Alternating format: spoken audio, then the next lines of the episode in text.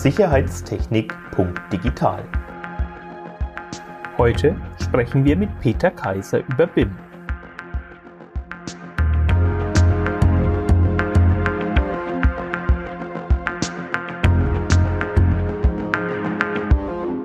Er ist dafür verantwortlich, dass in Deutschland eine möglichst praxisnahe Norm für die Handwerksbetriebe eingeführt wird.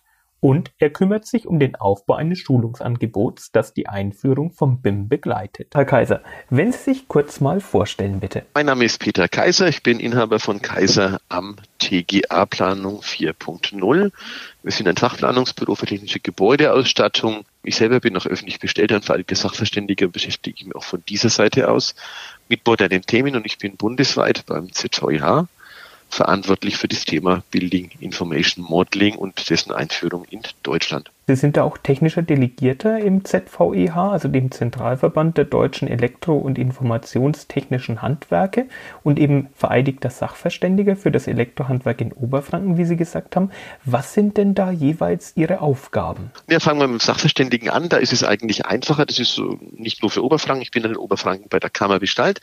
Da geht es darum, für Privatleute, aber vor allem auch für Gerichte knifflige Fälle zu lösen, wenn Richter Fachmeinung brauchen, weil sie mit dem rein juristischen Wissen nicht weiterkommen, ähm, dann Fachfragen zu beantworten.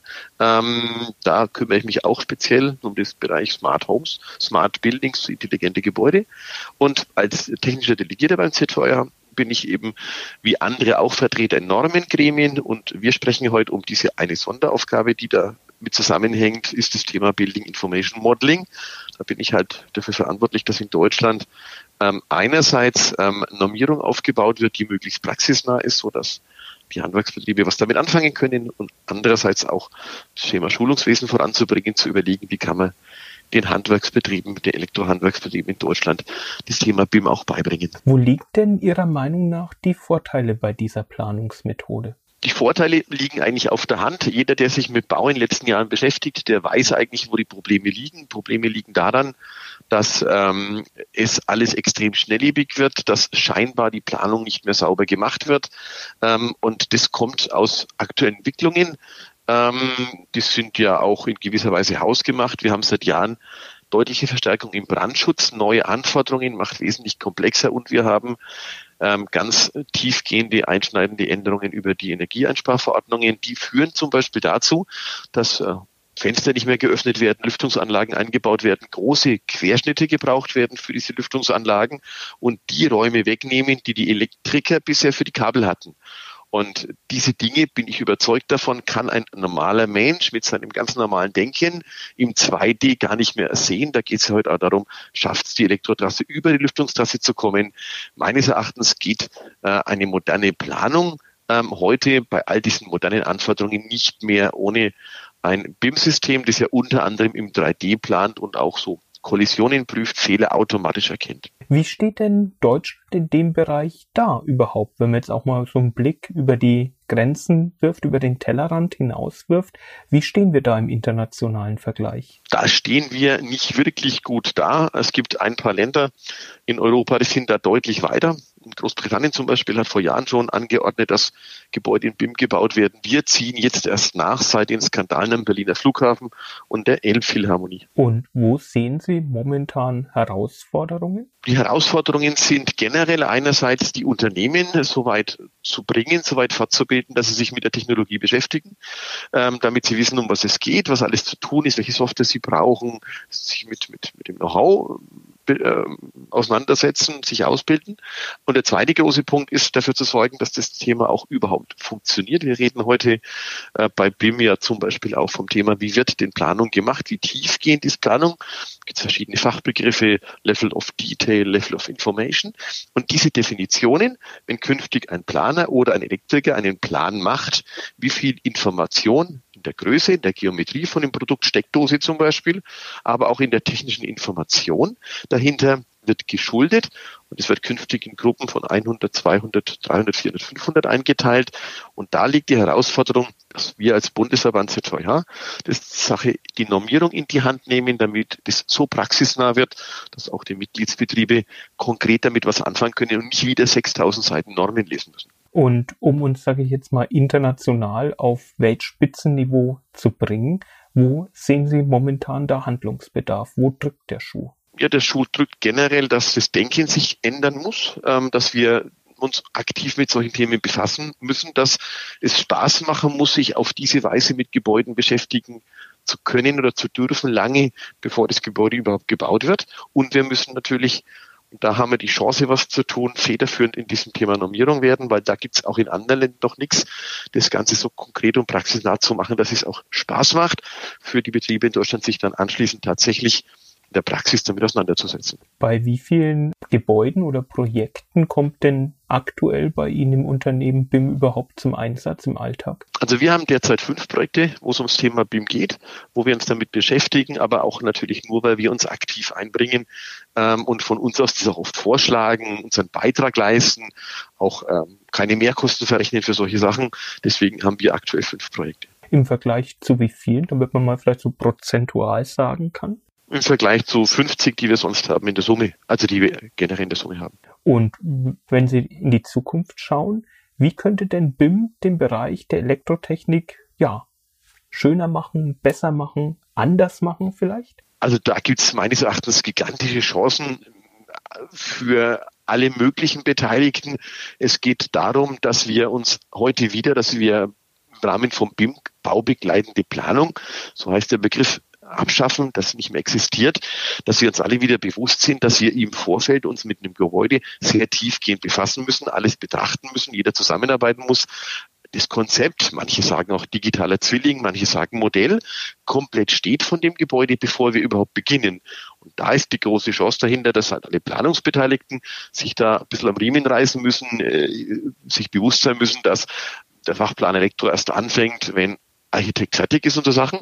Und die Riesenchancen für die ausführenden Unternehmen ist, sind, dass man unter anderem ruhig arbeiten kann. Man muss nicht ständig Dinge ändern, bekommt keine 37 Planstände und man kann auch riesen Vorteile aus dem Ablauf selber ziehen, weil man zum Beispiel Bestellungen aus dem System generieren kann. Man kann Aufmaße aus dem System generieren äh, und so Geschichten. Man muss nicht mehr alles manuell aufnehmen auf der Baustelle und Zukunft gedacht.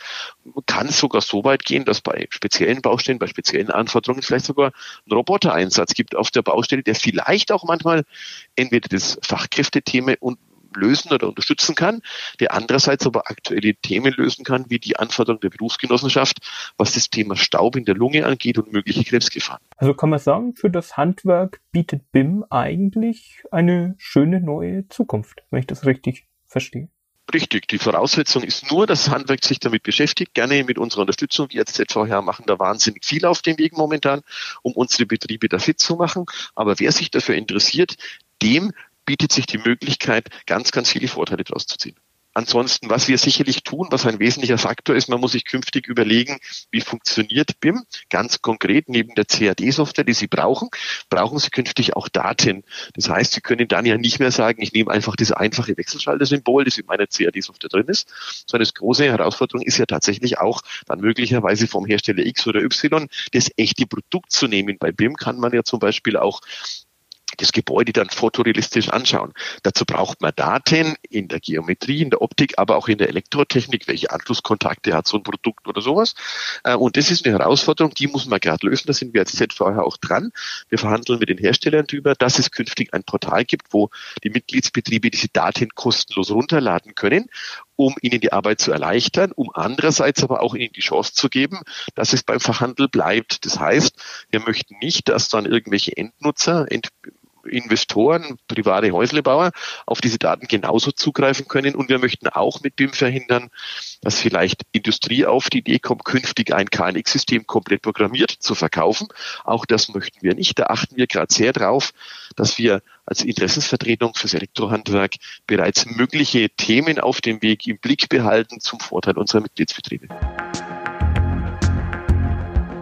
Sicherheitstechnik.digital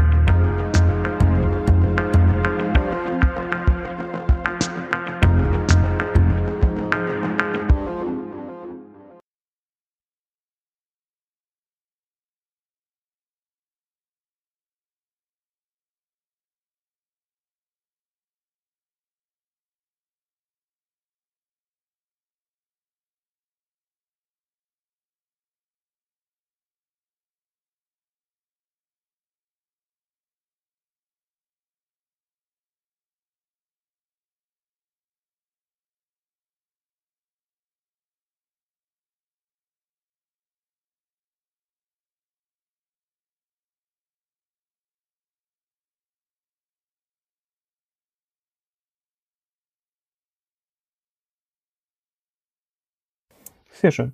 Und ähm, zum Abschluss noch die Frage von meiner Seite. Gibt es noch etwas zum Thema BIM, äh, wonach ich noch nicht gefragt habe, aus Ihrer Expertensicht?